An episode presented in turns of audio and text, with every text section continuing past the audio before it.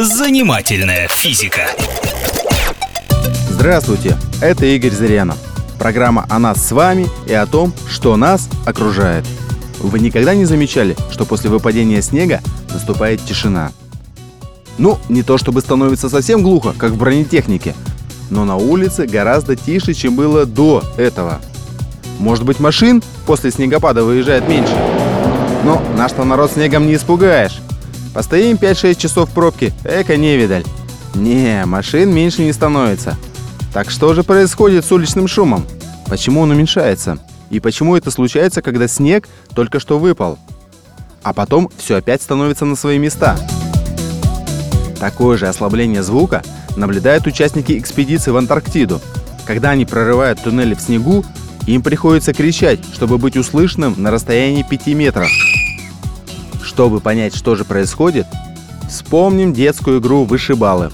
Это когда ты стоишь в центре, а в тебя с двух сторон кидают мячики и пытаются в тебя попасть.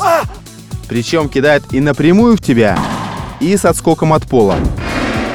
Так вот, в эту же игру и играют с нами и машины на улицах. Они едут, гудят моторами, и звук этот пуляют к нам в уши. В нас летят от них эти звуковые мячики и долетают до нас разными способами. И напрямую, и с отскоком от земли.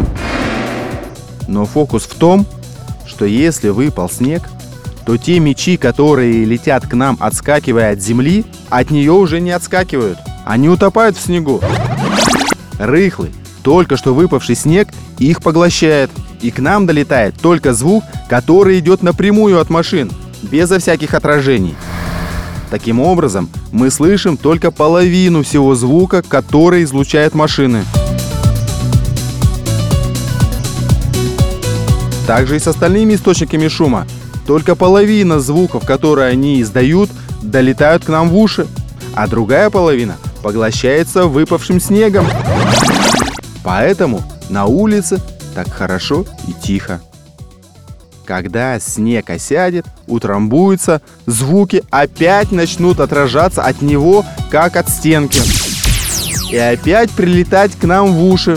И мы опять полной грудью начнем слышать все многоголосие нашего прекрасного города.